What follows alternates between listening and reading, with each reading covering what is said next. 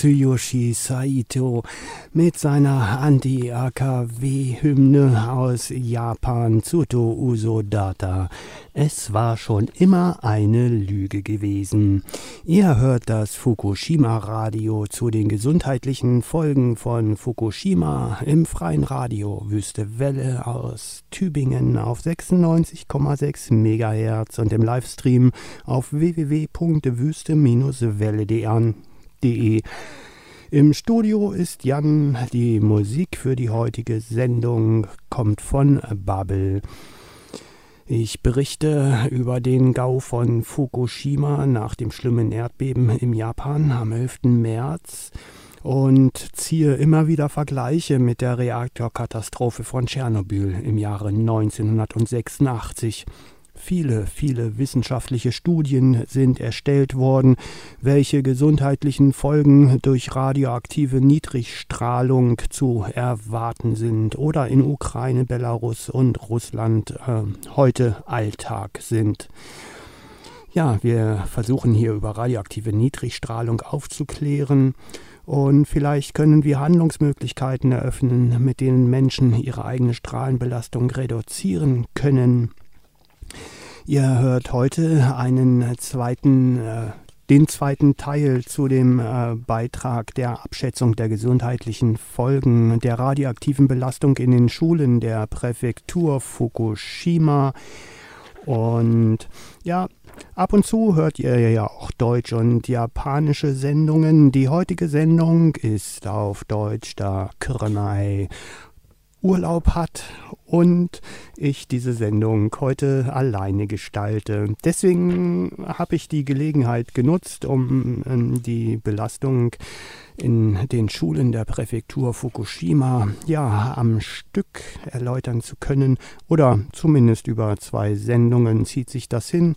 Die letzte Sendung ist letzte Woche gelaufen. Ihr könnt sie euch aber auch im Archiv anhören oder herunterladen auf www.freie-radios.net unter der Serie Atomenergie. Die Sendezeiten dieser Sendereihe sind montags von 16 bis 17 Uhr, dienstags von 9 bis um 10 und freitags von 5 bis um 6. Ja, und äh, wer uns schreiben möchte, auch gerne an fukushima.wüste-welle.de.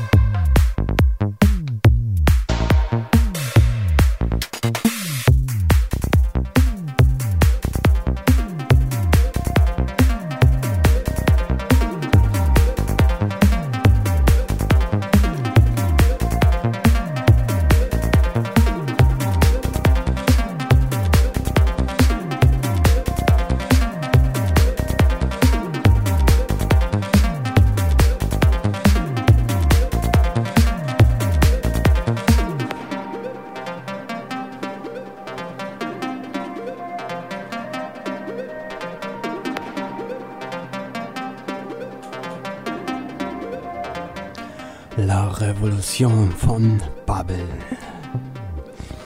In der letzten Sendung habe ich euch mehrere Belastungspfade beschrieben. Belastungspfade, die miteinander zusammengerechnet werden sollten, um die wirkliche radioaktive Belastung von Kindern und Jugendlichen in den Schulen der Präfektur Fukushima auch nur annähernd erahnen zu können. Ein Belastungspfad ist die Umgebungsstrahlung, die von außen auf den Körper auftreffende Strahlung. In der Hauptsache ist das Gammastrahlung. Die wesentlich heftigeren Belastungspfade sind die Einatmung von radioaktivem Staub über die Lunge. Die Radioaktivität wandert von der Lunge in die Blutbahn und reichert sich wie Cäsium zum Beispiel dann im Muskelgewebe an oder auch sehr gerne im Herz.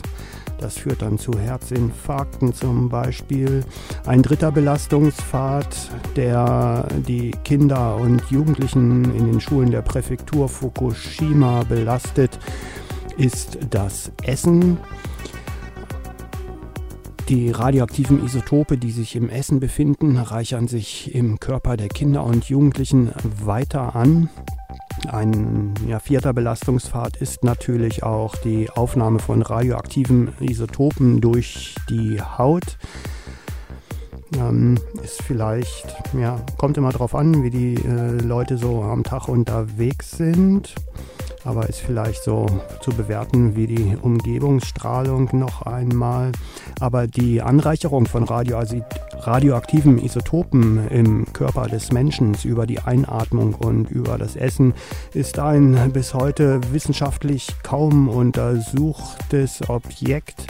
Und die Einschätzung der Belastungsdosen ja, ist noch mehr Philosophie wie wirkliche wissenschaftliche Exaktheit. Diese vier Belastungspfade hatte ich dann zusammengezählt und hatte eine theoretische Ganzkörperbelastung von 401 Millisievert pro Jahr für Kinder und Jugendliche, die sich in die Schulen der Präfektur Fukushima begeben, errechnet verteilt auf ganz verschiedene Organe. Und diese 401 Millisievert pro Jahr, das entspricht dem 4000-fachen der natürlichen Hintergrundstrahlung in Gifu Kanagawa. Dieser Wert äh, wird von der japanischen Regierung für die Vor-Fukushima-Zeit angegeben. Ein erschütternd hoher Wert, ich kann ihn kaum glauben und stellt er darüber hinaus auch nur eine Annäherung an die wirklichen Verhältnisse dar.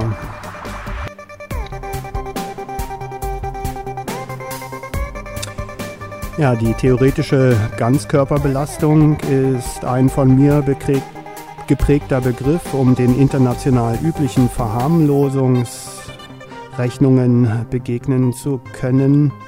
Denn international üblich äh, wird die ähm, von mir errechnete theoretische Ganzkörperbelastung über das Konzept der effektiven Äquivalenzdosis in eine Ganzkörperbelastung von 66 Millisievert pro Jahr heruntergerechnet.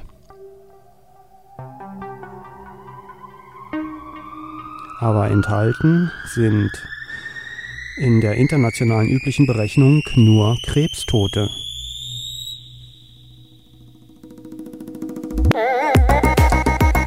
Alle anderen gesundheitlichen Folgen, wie zum Beispiel operierte Schilddrüsenkrebse, sind nicht enthalten in der international üblichen Berechnung. Kranke, aber nicht gestorbene Menschen sind nicht enthalten in der international üblichen Berechnung. Die zusätzlichen Totgeburten, eine sehr häufige Gesundheitsfolge von radioaktiver Niedrigstrahlung, sind nicht enthalten in der international üblichen Berechnung. Herzinfarkte, Immunschwächen, Stoffwechselstörungen, alles nicht enthalten in der international üblichen Berechnung. Ja, und die genetischen Schäden für alle Folgegenerationen, für die Länder Ukraine, Belarus und Russland vermuten Wissenschaftler und Wissenschaftlerinnen heute, 25 Jahre nach Tschernobyl, dass das größte Teil der Krankheitserscheinungen überhaupt erst bevorsteht. Ja, diese genetischen Schäden für alle Folgegenerationen sind in den internationalen üblichen Rechnungen nicht enthalten.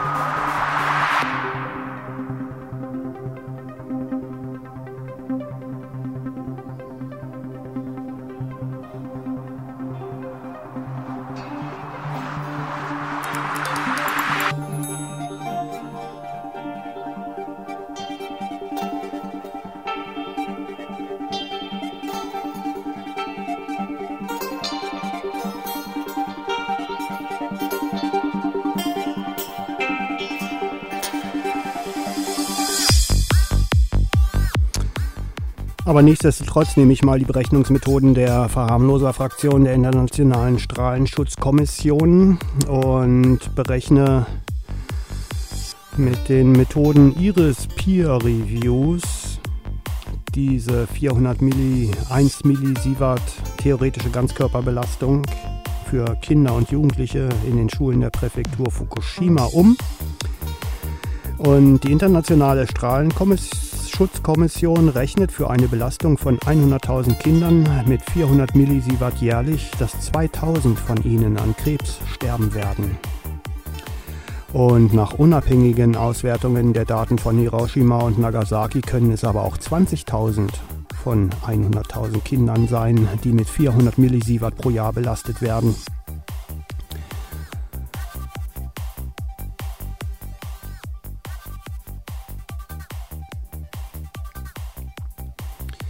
Damit ergibt sich für Japan eine erschütternde Perspektive.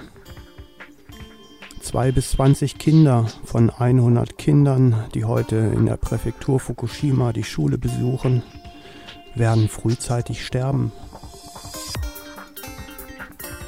Wer traut sich das den Eltern zu sagen?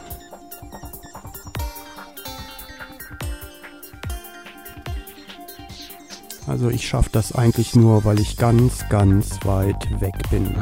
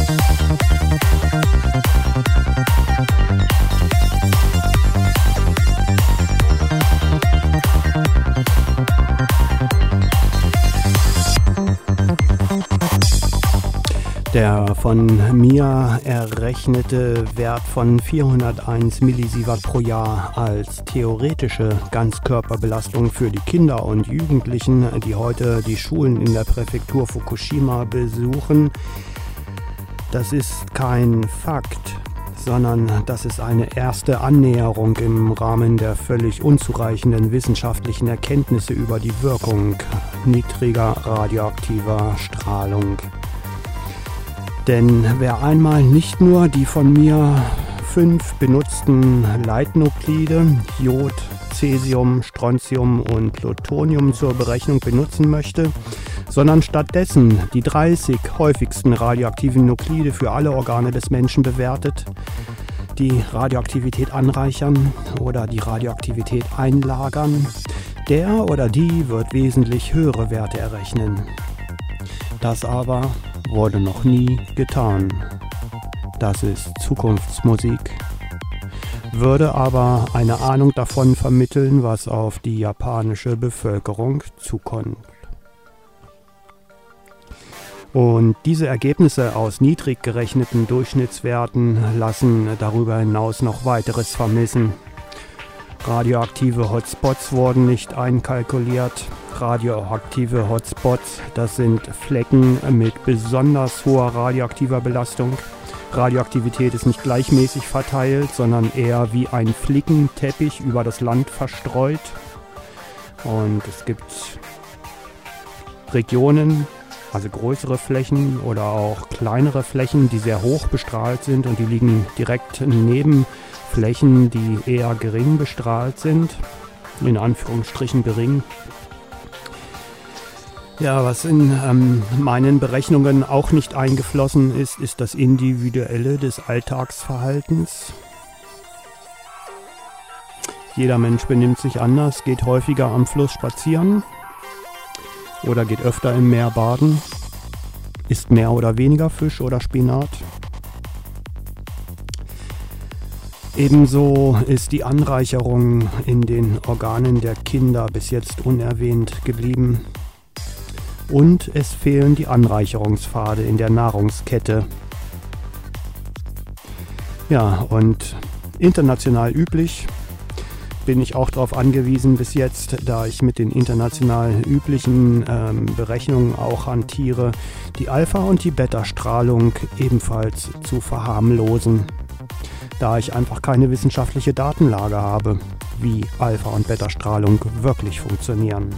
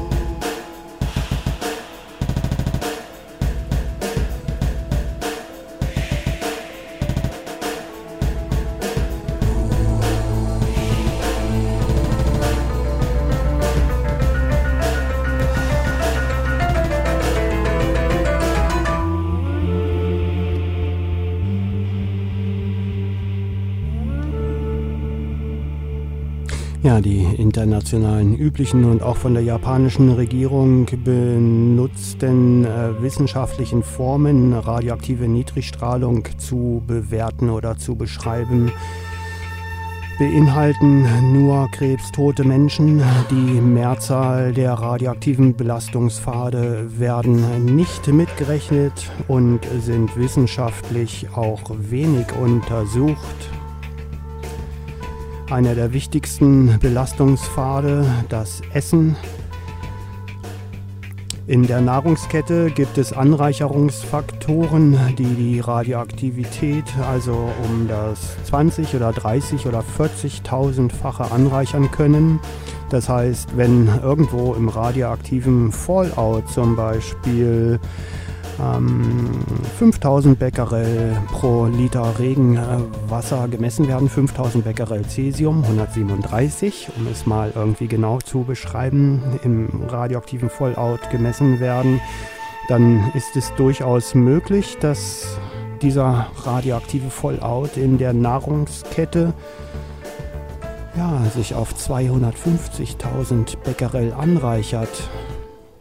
Also 2000 250.000 Becquerel pro Kilogramm Körpermasse eines Menschen in einem speziellen Organ. Diese Radioaktivität bildet auch im Menschen Hotspots, ist nicht gleichmäßig verteilt, sondern in einzelnen Organen angereichert.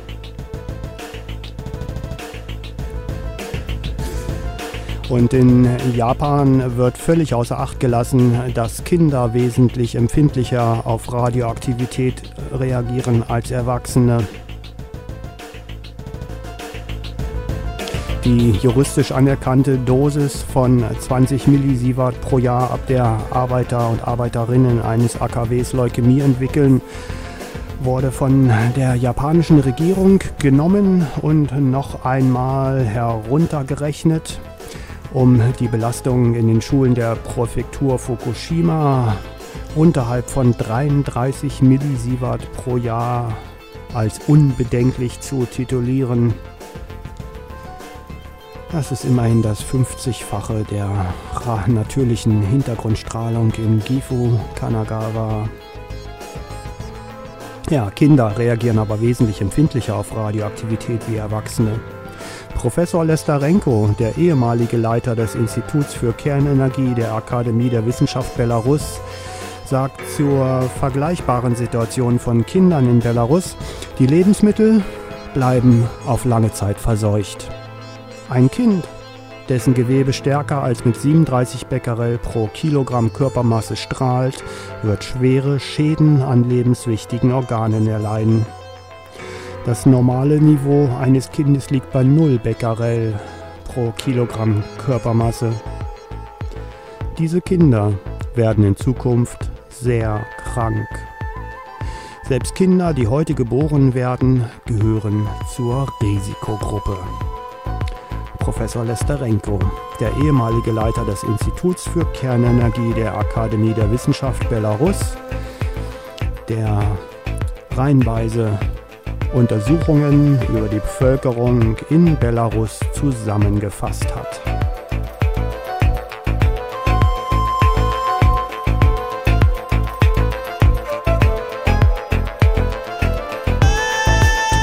Zum gleichen Thema Professor Jablokow von der Russischen Akademie der Wissenschaft in Moskau. Er sagt, in den Gebieten ab einer Bodenbelastung von 550.000 Becquerel Cesium 137 pro Quadratmeter sind sogar 80 Prozent aller nachgeborenen Kinder nicht mehr gesund. Also Gebiete von 550.000 Becquerel pro Quadratmeter bis 1,5 Millionen Becquerel pro Quadratmeter sind in Ukraine und Belarus bewohnt und die landwirtschaftliche Nutzung ist reglementiert. Ja, wohingegen die Menschen, die dort leben, trotzdem das essen, was dort wächst.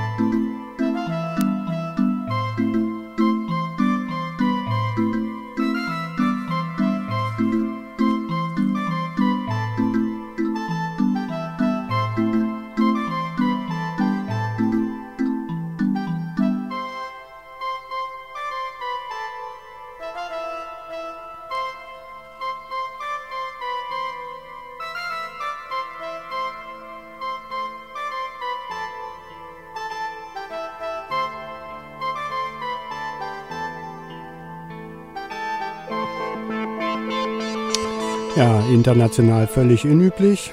Bin ich einfach mal hingegangen und habe die verschiedenen Anreicherungs- oder Belastungspfade durch radioaktive Niedrigstrahlung für Kinder und Jugendliche in den Schulen der Präfektur Fukushima zusammengerechnet und bin auf eine theoretische Ganzkörperbelastung von 401 Millisievert pro Jahr gekommen. Ein extrem hoher Wert, der auch nur eine Annäherung darstellt an die wirklichen Verhältnisse der radioaktiven Belastungen von Kindern und Jugendlichen in Japan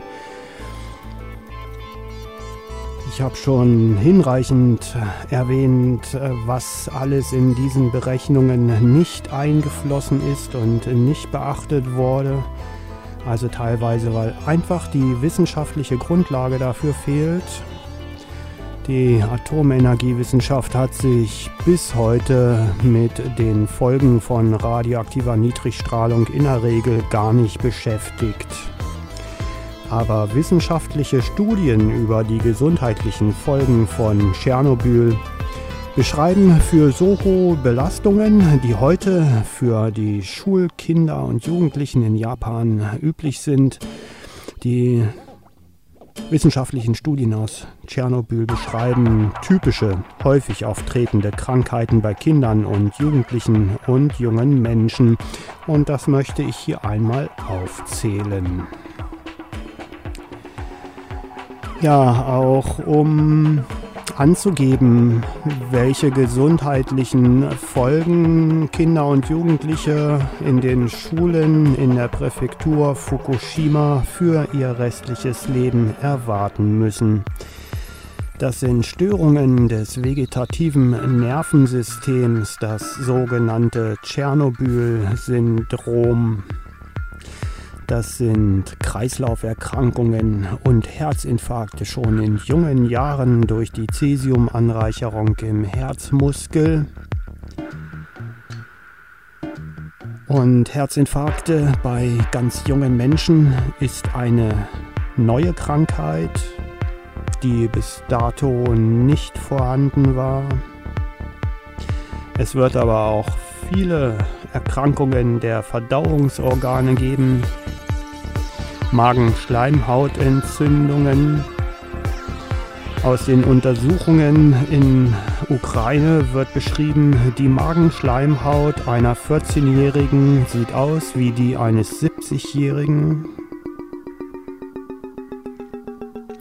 Ja, dann radioaktive Niedrigstrahlung in diesem Bereich von 400 Millisievert pro Jahr, die Kinder und Jugendliche in, der, in den Schulen der Präfektur Fukushima ausgesetzt sind, führt zu Störungen des Knochen-, Muskel- und Bindegewebssystems.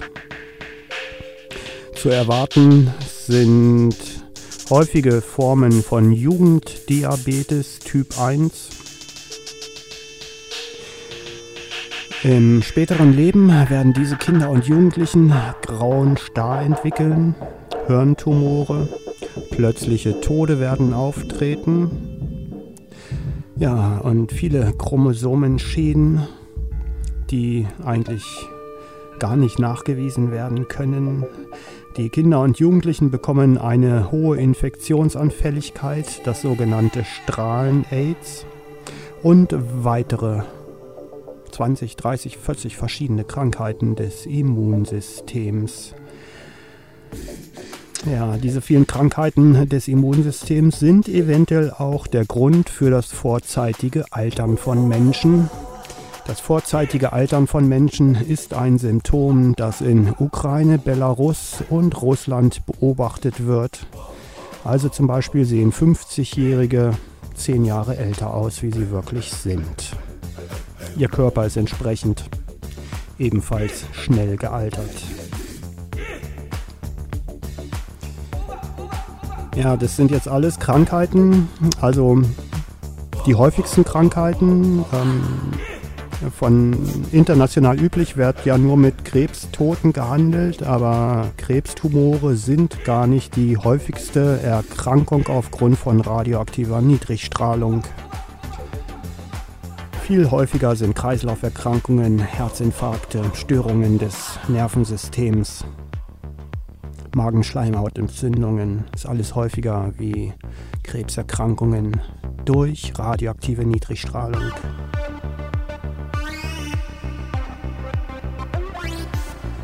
Und auch das lässt sich im Vergleich mit den Folgen von Tschernobyl für Japan ausrechnen, dass in den Jahren 2016 bis 2020 in der Präfektur Fukushima deutlich weniger Kinder geboren werden durch die Strontium-90-Anreicherung in den Knochen der jetzt 14-jährigen Mädchen die dann im Jahr 2016 bis 2020 häufig ihre Kinder bekommen.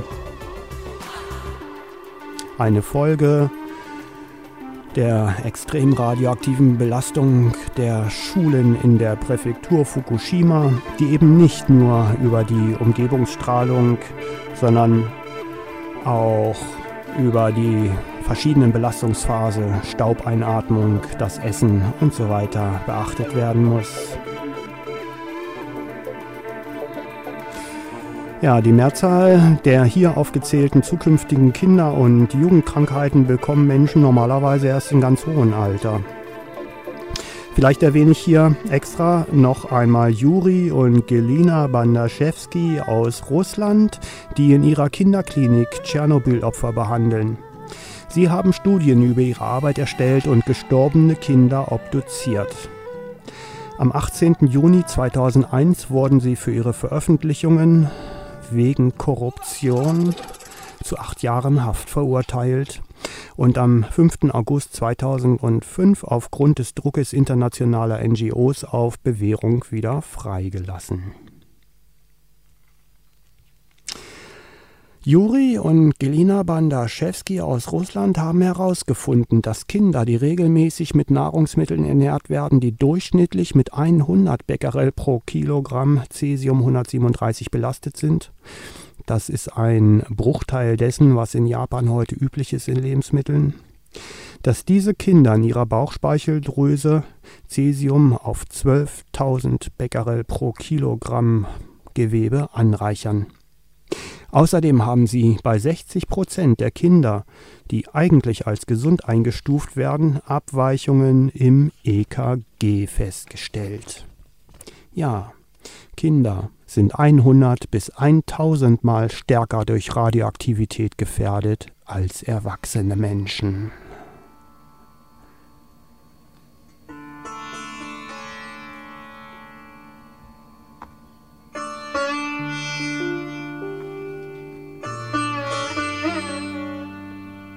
Babel.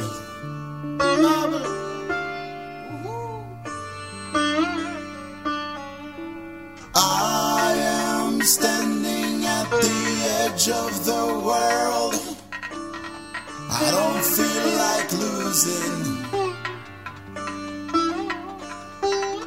Time goes by and I've been feeling low.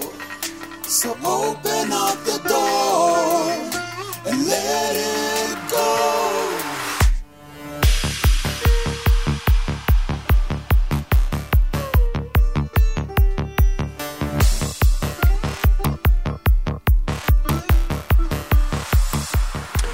Vielleicht konnte ich euch eine Einschätzung geben über die gesundheitlichen Folgen, die für Kinder und Jugendliche im schulischen Alltag in der Präfektur Fukushima lauern. Also für Japan geht es jetzt eigentlich darum, die katastrophalen Folgen für die Gesundheit zukünftiger Generationen zu reduzieren. Und dafür möchte ich im Folgenden eine ganze Reihe Vorschläge machen, wie die radioaktive Belastung für Kinder und Jugendliche reduziert werden kann. Denn obwohl die japanische Regierung ähm, heute eigentlich handlungsunfähig ist, sie zerfleischt sich gerade selber, könnten aber wenn die wissenschaftlichen Untersuchungen von Tschernobyl beachtet werden, eine ganze Reihe Maßnahmen getroffen werden, um die radioaktive Belastung der Kinder und Jugendlichen in Japan zu reduzieren. Ein erster Vorschlag ist, dass die Eltern die Freiheit bekommen sollten, äh, ihre Kinder in südliche Landesteile umsiedeln zu können. Die zurzeit gängige Praxis einer Umsiedlung in die hochbelasteten Präfekturen Ibaraki zum Beispiel ist völlig unzureichend. Die Kinder werden von einer radioaktiven Belastung in die nächste transportiert und dazu aus ihrem sozialen Umfeld herausgerissen. Und negativer sozialer Druck auf die Eltern kann dabei durch eine öffentliche Diskussion und Anteilnahme reduziert werden. Die Bevölkerung aus unbelasteten Regionen sollte dazu bereit sein, Kinder und Jugendliche aufzunehmen. Also eigentlich gilt das Gesagte auch für alle schwangeren Frauen, die in radioaktiv hochbelasteten Regionen wohnen. Ein Geldfonds könnte helfen, soziale Härten abzufangen. Ja, und Radioaktivität ist wie ein Flickenteppich verteilt. Und ähm, das Problem in Japan ist derzeit, dass eine hinreichend genaue Datenlage nicht vorhanden ist, um Menschen strahlenmindernd umsiedeln zu können.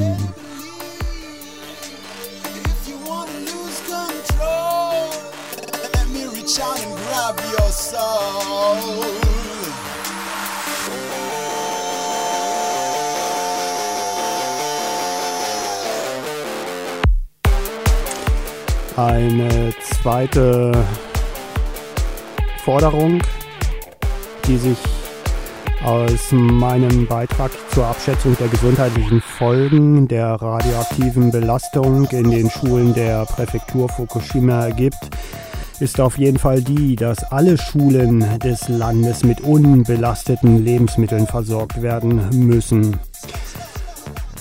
Der Strahlentelex hat dafür Grenzwerte ausgerechnet. Das sind ähm, ja sensibel ausgerechnete Grenzwerte. Ähm, die Leute vom Strahlentelex haben einmal versucht, radioaktive Belastung in Nahrung so auszurechnen, dass sie als ungefährlich betrachtet werden kann. Und diese Grenzwerte liegen bei 4 Becquerel pro Kilogramm Nahrung des Leitnuklids Cesium 137 für Kinder und Jugendliche.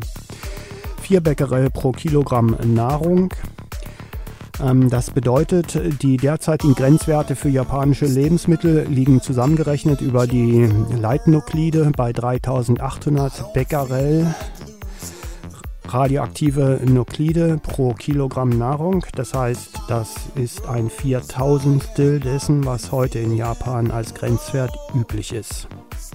Und die japanische Regierung ist gefordert, auch diese le unbelasteten Lebensmittel für die Schulen auf dem internationalen Markt einzukaufen und den Schulen kostenfrei zur Verfügung zu stellen. Es darf einfach nicht sein, dass Menschen, die wenig Geld haben, deswegen hochbelastete Nahrung essen müssen, wie das heute in Ukraine, Belarus und Russland der Fall ist.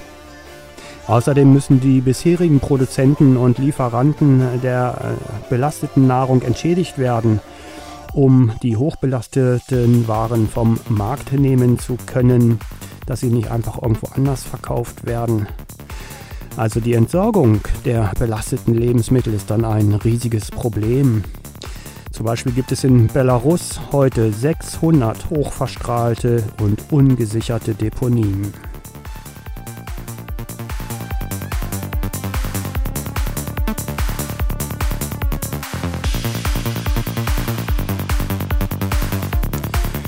Ein weiterer Vorschlag, um die radioaktive Belastung der Kinder und Jugendlichen in der Präfektur Fukushima zu reduzieren, ist der, dass Milchvieh dieses Jahr in den Regionen Kanto Shio und in der Region Tohoku Shio, das ist im Prinzip Japan nördlich des Fuji, dass Milchvieh in dieser riesigen Region dieses Jahr nicht auf die Weide geführt werden darf. Denn die radioaktiven Fallouts durch die Explosionen des AKWs Fukushima sind in einer Größenordnung, dass im Prinzip alle Weiden radioaktiv belastet sind. Und die japanische Regierung ist gefordert, unbelastetes Heu zur Verfügung zu stellen und zu finanzieren. Die dann unbenutzten Grünflächen sollten aber weiter kultiviert werden, denn äh, durch die Kultivierung des Grünlandes können die Belastungen für das nächste Jahr reduziert werden. Ob sie dann nächstes Jahr schon als Tierfutter benutzt werden können, ist heute unbekannt. Vielleicht müssen sie jedes Jahr fünf Jahre lang kultiviert werden und erst in fünf Jahren ist die radioaktive Belastung auf den weiten Weiden so weit heruntergesunken, dass sie wirklich wieder als Tierfutter benutzt werden kann. Wer weiß, das Leben ist nicht wirklich einfach in radioaktiven belasteten Regionen.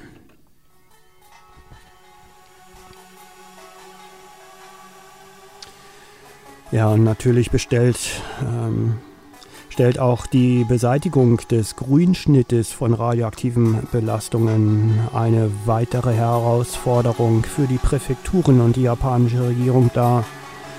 Das Material kann nicht verbrannt werden, es kann nicht zu Kompost umgebaut werden, im Prinzip kann es nur auf Sondermülldeponien abgelagert werden.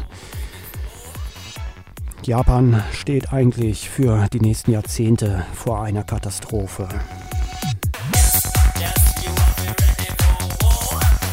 Ja, ein weiterer Vorschlag, um die radioaktive Belastungen der Menschen in Japan zu reduzieren, ist der, dass Japan ein Regierungsprogramm braucht, um die zukünftigen Ernährungsprobleme zu lösen.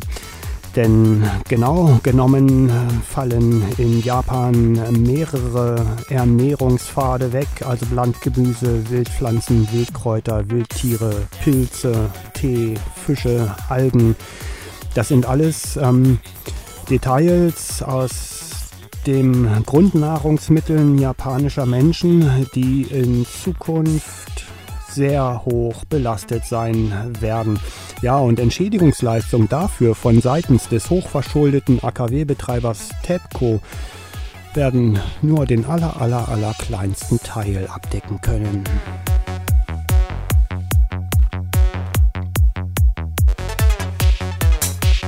Ja, es gibt eine ganze Reihe Vorschläge, die ich hier vorstelle, um euch zu zeigen, dass die Handlungsunfähigkeit von Regierungen nicht notwendig sein muss, sondern es gibt eine ganze Reihe Handlungen, die getan werden können, um die radioaktive Belastung von Menschen in belasteten Regionen zu reduzieren. Zum Beispiel könnte die Präfekturregierung im Internet Kontaminationstabellen aus einem möglichst dichten Messnetz zur Verfügung stellen, um daraus Belastungslandkarten zur Identifizierung radioaktiver Hotspots erstellen zu können. Denn daraus ergeben sich dann Flächen, auf denen weiter Nahrungsmittel angebaut werden können und solche mit Nutzungseinschränkungen oder auch Flächen mit Anbauverboten. Und die Regierungen sollten bereitwillig Informationen aus der Zivilgesellschaft dafür aufnehmen. Ebenso sollten die Werte nicht in Millisievert angegeben werden, denn Millisievert unterliegt den international üblichen massiven Verharmlosungsrechnungen. Die radioaktiven Werte sollten grundsätzlich in Becquerel pro Quadratmeter oder Becquerel pro Kilogramm angegeben werden, um den Menschen wirklich eine Einschätzung der radioaktiven Belastung zu ermöglichen.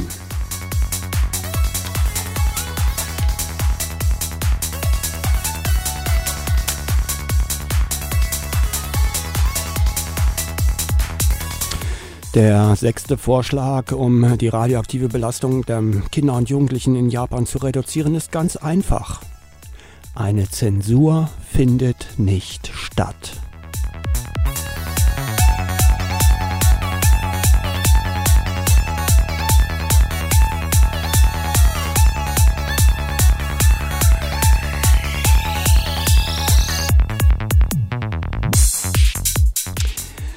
Ja, in der Zivilgesellschaft sollten sich Bürgerinitiativen gründen, um das Heft in die Hand zu nehmen. Diese Bürgerinitiativen müssen eigene Messungen vornehmen und sich das Wissen zulegen, wie mit radioaktiven Belastungen umzugehen ist. Denn die japanische Regierung hilft den Menschen nicht wirklich. Die Präfekturregierungen in Fukushima zum Beispiel sind schon deutlich sensibler aber sie sind natürlich durch die Sachzwänge ausgebremst.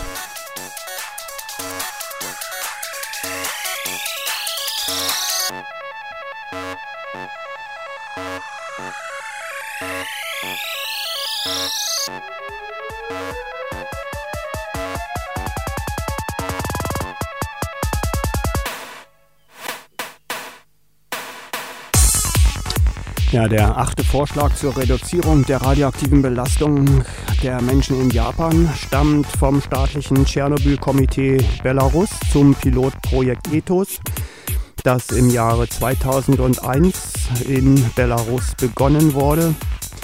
Ähm, einer der Leitsätze für dieses Pilotprojekt lautet, die Menschen brauchen eine neue Art des Umganges mit den Risiken der Radioaktivität. Eine neue Art der Lebenskultur in radioaktiven Territorien.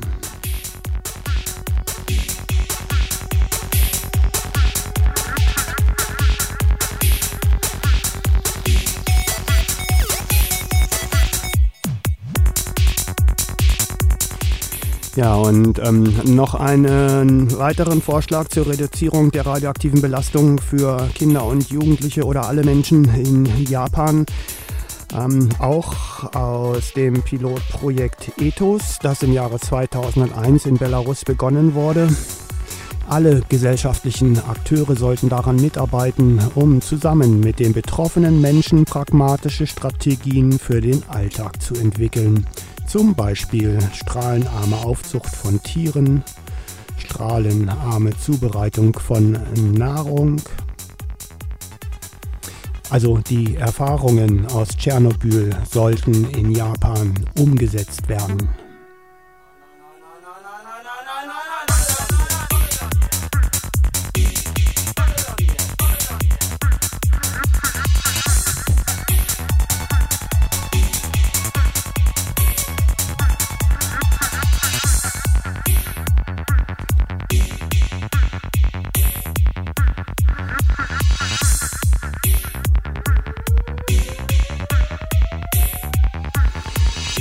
Eine weitere Forderung, um die radioaktive Belastung der Menschen in Japan zu reduzieren und das wird in Japan sträflich vernachlässigt oder gar nicht beachtet.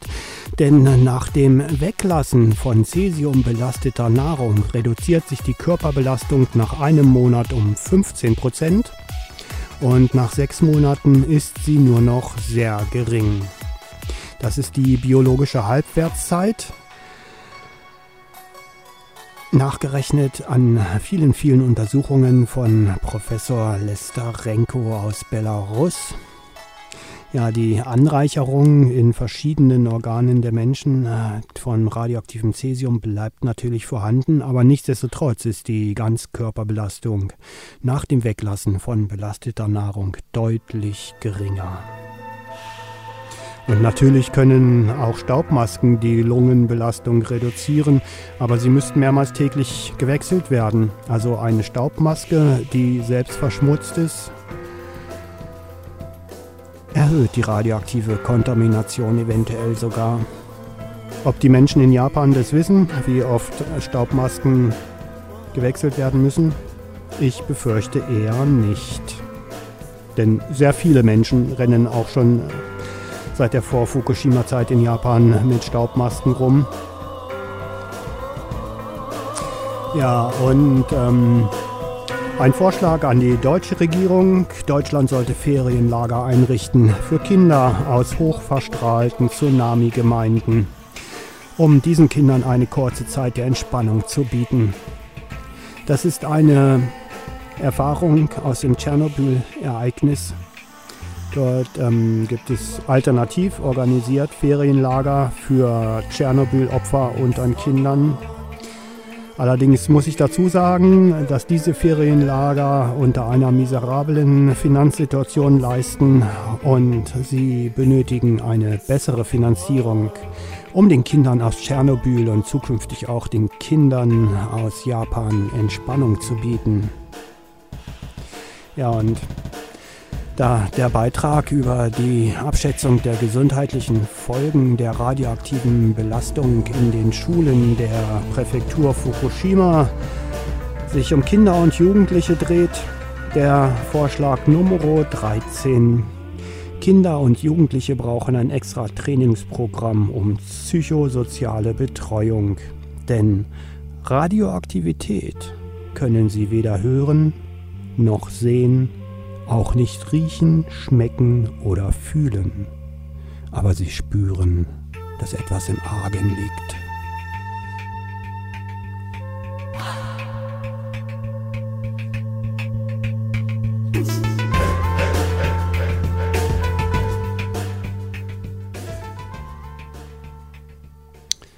Nach Einschätzung der japanischen Reaktorsicherheitskommission NSC betragen die Freisetzungen aus Fukushima mit äh, 630 Trilliarden Becquerel, ich glaube so viele stehen da, also es sind 2, 3, 6, 9, 12, 15, 16 Nullen hat die Zahlen. Also eine 63 mit 16 Nullen. Äh, die Freisetzungen aus Fukushima betragen jetzt schon gut 12 Prozent der in Tschernobyl offiziell freigesetzten Menge. Und der japanische Atomkonzern TEPCO rechnet damit, dass bis zum Jahresende die gleiche Radioaktivitätsmenge wie in Tschernobyl freigesetzt wird.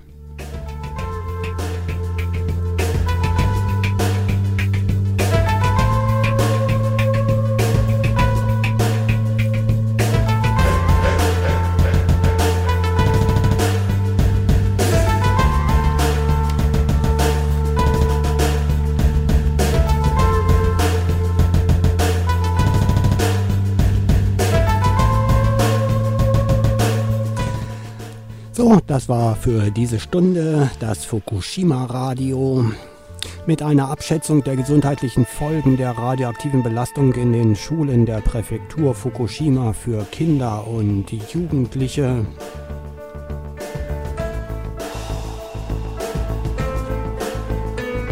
Dieser Beitrag ist doch so umfassend geworden, dass er zwei Sendungen benötigt hat, um ihn als Sendung zu produzieren. Ihr könnt euch beide Beiträge zusammenhängend im Archiv anhören auf www.freie-radios.net unter der Serie Atomenergie.